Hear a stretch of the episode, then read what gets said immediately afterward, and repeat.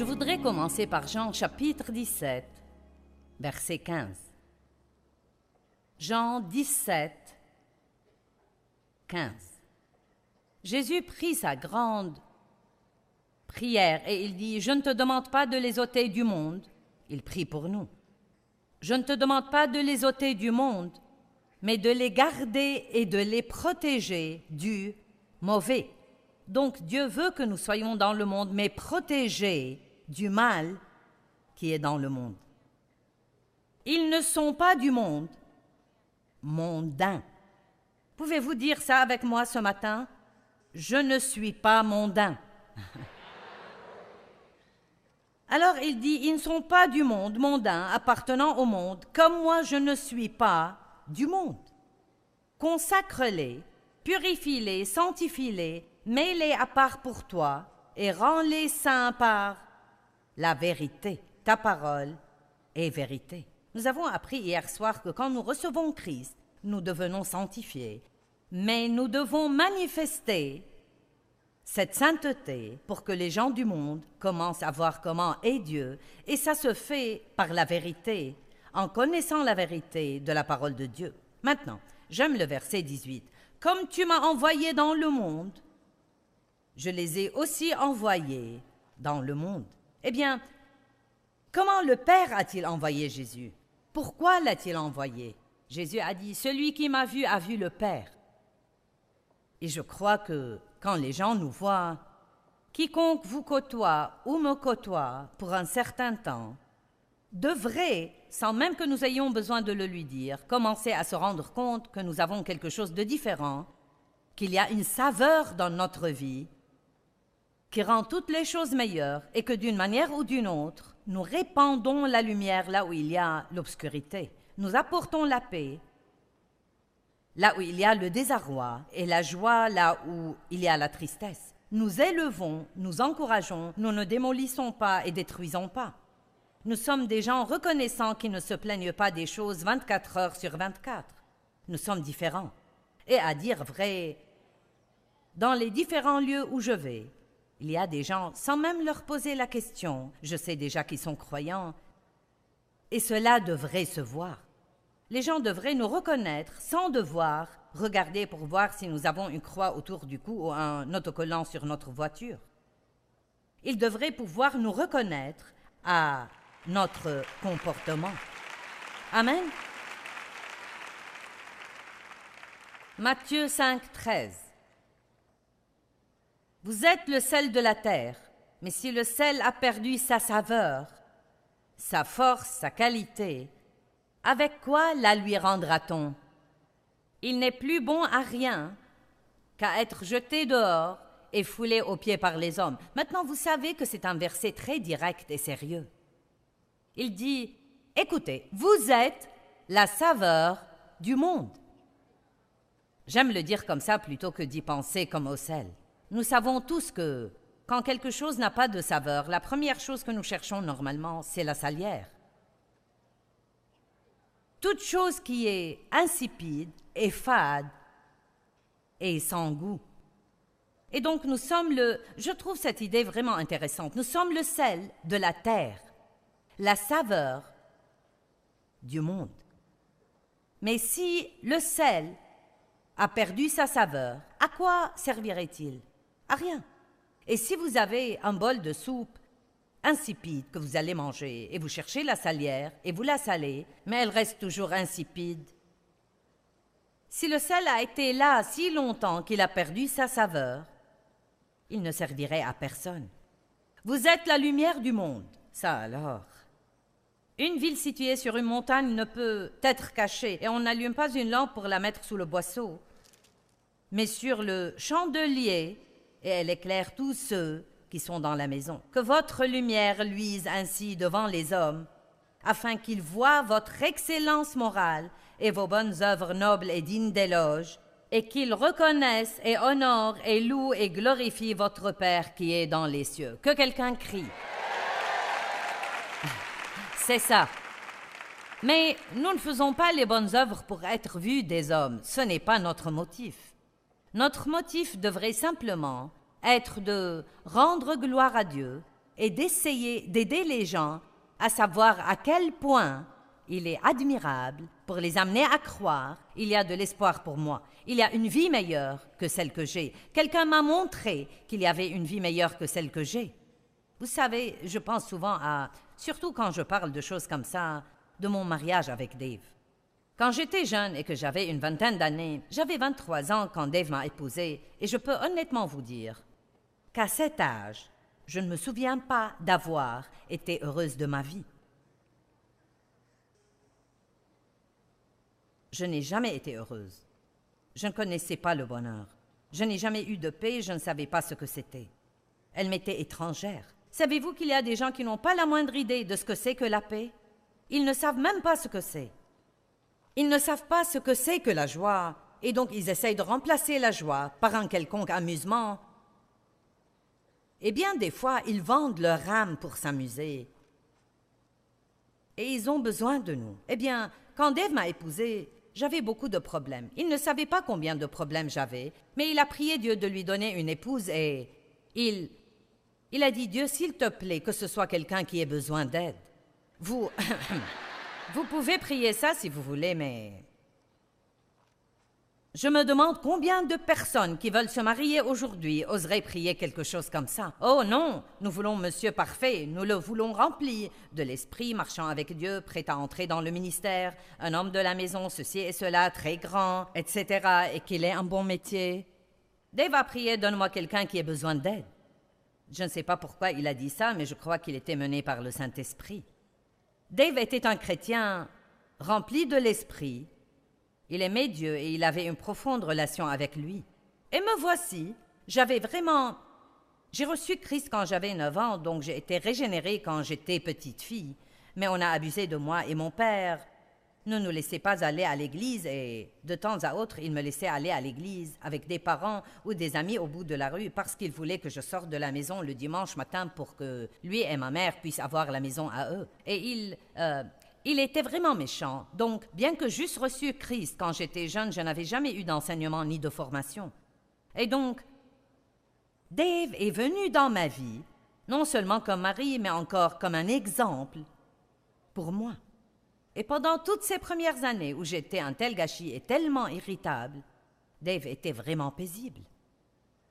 Il avait plutôt cette attitude Je vais t'aimer si tu me le permets, mais si tu ne me le permets pas, je continuerai à t'aimer, mais tu ne vas pas m'empêcher de jouir de ma vie. J'aimerais que vous écoutiez ce que je viens de dire car certains d'entre vous ont affaire à des non-croyants, peut-être même dans une relation de mariage, et vous ne savez pas exactement comment leur témoigner. Eh bien, ça ne va pas les aider de leur cogner la tête avec votre Bible. Vous pouvez jouer vos bandes de Joyce Meyer quand ils sont chez vous, mais ça ne va pas les aider non plus. Vous pouvez prendre mes livres et souligner quelque chose et les laisser sur la table dans l'espoir qu'ils les liront. Peut-être qu'une partie aidera. Demandez-leur d'aller à l'église, demandez-leur de faire des choses, mais s'ils ne veulent rien de ça, vous aurez toujours une porte grande ouverte, car ce que Dieu vous demande de faire, c'est d'être un exemple cohérent. Pouvez-vous dire cohérent? D'être un exemple cohérent en vivant tout simplement votre vie chrétienne calmement, admirablement et joyeusement, et non pas en étant religieux, en prêchant tout le temps et en ayant un langage corporel qui montre que vous êtes dégoûté de leur comportement.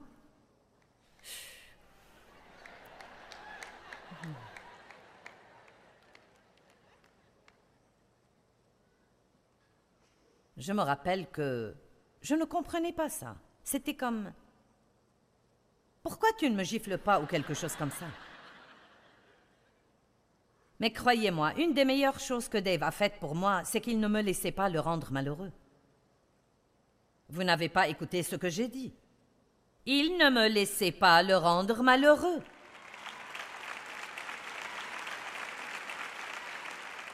Et, et les gens ne sauront pas que faire de vous et le diable ne saura que faire de vous quand ils font tout leur possible pour vous rendre malheureux.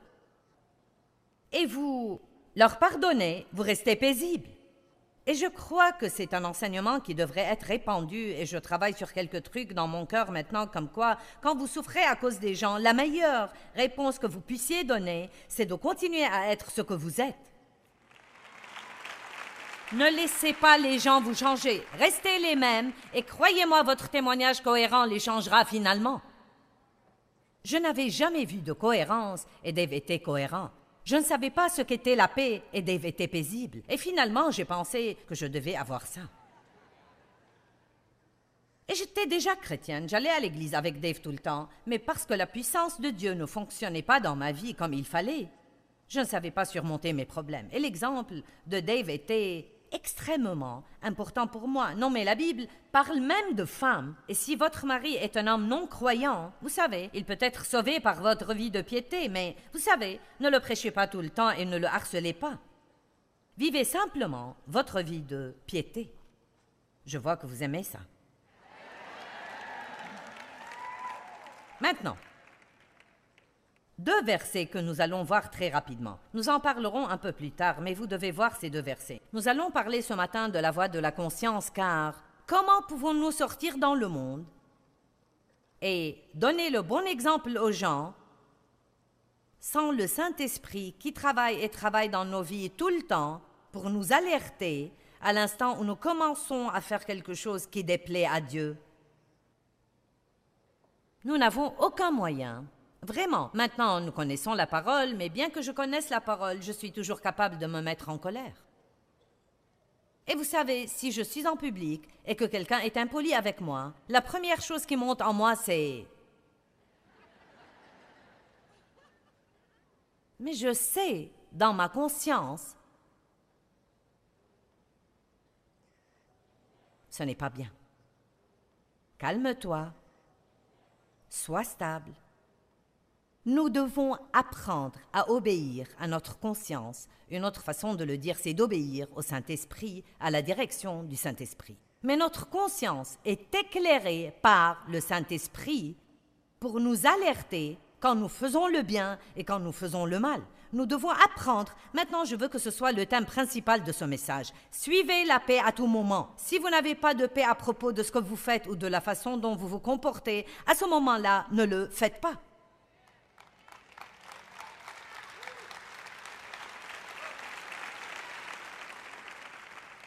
Je ferais mieux de répéter. Si vous n'avez pas de paix au sujet de ce que vous faites ou la façon dont vous vous comportez, et c'est pour vous, ne vous souciez pas de ce que font tous les autres. si vous n'avez pas de paix à propos de ce que vous faites, vous ne devez même pas les juger. Ce que vous devez faire, c'est de vous assurer à tout moment que vous gardez la paix. Nous avons parlé hier de la sainteté et je vais vous montrer que la paix est vraiment le chemin à la sainteté. Tant que nous restons paisibles, nous serons sur le chemin de laisser cette sainteté que Dieu a mise en nous se manifester. Nous allons voir encore quelques versets. Acte 23, 1. L'apôtre Paul. Donc Paul, les yeux fixés sur le conseil, le Sanhédrin, a dit Frère, j'ai vécu devant Dieu et je me suis conduit envers Dieu avec une conscience sans aucun reproche jusqu'à ce jour. J'aime ça. N'est-ce pas vraiment puissant? Les gens vous jugent et vous critiquent car vous êtes capable de dire ou de penser Ma conscience est tranquille devant Dieu. J'ai la conscience tranquille. Vous pouvez me juger, vous pouvez me critiquer, vous pouvez m'accuser, mais si j'ai la conscience tranquille devant Dieu, j'ai quelque chose que personne ne peut m'enlever. Allez. Acte 24, 16. J'aime le verset que nous allons voir maintenant. C'est pourquoi je m'exerce et je me discipline toujours. Cela n'arrive pas du tout comme ça il va falloir vous discipliner et vous exercer sur ce plan, mortifiant mon corps, amortissant mes affections charnelles, mes appétits physiques et mes désirs mondains. Je sais que ça n'a pas l'air attrayant, mais ça vaut la peine. M'efforçant à tous égards d'avoir une conscience tranquille, inébranlable, irréprochable, sans offense envers Dieu et envers les hommes. Waouh, waouh, waouh, waouh, waouh, waouh. J'aime ce passage. Donc Paul dit ce qui suit. Écoutez. À l'instant où je sens que j'ai offensé Dieu, Je rectifie les choses car je dois avoir la conscience tranquille. Si je sens que j'ai fait quelque chose qui a offensé quelqu'un, si j'ai blessé quelqu'un, si je l'ai maltraité, si je lui ai parlé d'une façon dont je n'aurais pas dû lui parler, si je n'ai pas été là pour lui quand j'aurais dû l'être, et si je l'ai vraiment déçu, si je n'ai pas tenu parole, si je l'ai dépité, si j'ai été impoli, je ne fiche pas tout en l'air, et je ne dis pas je suis occupé ou j'ai eu une rude journée. Non, je rectifie les choses. Et vous savez comment vous les rectifiez? Vous vous humiliez et vous dites Je n'aurais pas dû me comporter comme ça, je suis désolé, pardonne-moi. Je n'aurais pas dû me comporter comme ça, je suis désolé, s'il te plaît, pardonne-moi. Je n'aurais pas dû me comporter comme ça, je suis désolé, s'il te plaît, pardonne-moi. Sans excuse, sans se chercher des excuses, tout simplement, écoute, je suis désolé, je n'aurais pas dû me comporter comme ça, s'il te plaît, pardonne-moi. C'est incroyable ce que ces quelques mots feront pour vous redonner la paix dans votre conscience. Et si la personne veut être odieuse et ne pas vous pardonner ou provoquer une dispute, votre conscience sera tranquille car vous avez joué le rôle que Dieu voulait. Je ne suis pas responsable d'obliger cette personne à être en paix avec moi, mais je suis responsable d'être en paix avec elle. Maintenant, la fonction de la conscience c'est de nous corriger et de nous réprimander pour nous mettre mal à l'aise quand nous faisons quelque chose qui déplaît à Dieu. J'aime beaucoup ces mots. Mal à l'aise. C'est ce que dit la vigne. Elle, elle nous met mal à l'aise. En d'autres termes, vous n'allez pas écouter une voix crier après vous Non Vous vous sentez un peu. un peu gêné. C'est pourquoi nous devons apprendre à être sensibles au Saint-Esprit. Ça, ça, ça m'attriste quand je pense à toutes les années où je maltraitais les gens et je ne savais même pas que je le faisais. Je ne le fais plus maintenant. Plus vous marchez avec Dieu, plus vous connaissez sa parole, puis elle devient une lumière dans votre vie et révèle toute obscurité. J'ai prié ce matin, Dieu, s'il y a la moindre obscurité en moi, révèle-la par ta lumière. S'il te plaît, Dieu, ne me laisse pas faire des choses stupides et ne même pas savoir que je l'ai fait. Nous devons prier pour nous-mêmes. Nous ne devons pas prier pour avoir tout ce que nous voulons tout le temps. Nous devons prier que Dieu travaille en nous, que Dieu nous change radicalement, qu'il mette le doigt sur des choses dans notre vie Commencez à prier Dieu, je veux être ce que tu veux que je sois. Vous avez peut-être commencé votre vie avec Dieu et vous avez eu beaucoup de problèmes dans votre vie et vous lui avez demandé de résoudre tous ces problèmes et de répondre à tous ses besoins. Nous commençons tous comme ça. Mais je ne peux pas vous laisser terminer de cette façon. Je dois vous dire qu'il est temps de faire un revirement. Il est temps de commencer à dire D'accord, Dieu, je ne vais pas me soucier de ce que font tous les autres. Je ne vais même pas me soucier d'avoir tout ce que je veux. Je veux simplement que les choses soient justes entre toi et moi. Je veux grandir. Je veux être tout ce que tu veux que je sois. Je dis même à Dieu Lis-moi à l'hôtel s'il le faut, mais ne me laisse pas m'éloigner de toi avant d'accomplir tout ce que tu veux faire en moi. J'aimerais que ce soit facile, mais sinon, s'il te plaît, ne me laisse pas m'enfuir. C'est facile de s'enfuir, très facile quand les choses deviennent inconfortables, et nous faisons ça de façon différente. Le dictionnaire grec de la vigne dit que la conscience est un savoir ou une connaissance, un témoin né à notre conduite par la conscience, la faculté par laquelle nous comprenons la volonté de Dieu, qui est destinée à gouverner nos vies et dont le processus distingue ce qu'elle considère moralement bon ou mauvais et nous incite à faire ce qui est bon et à éviter ce qui est mauvais.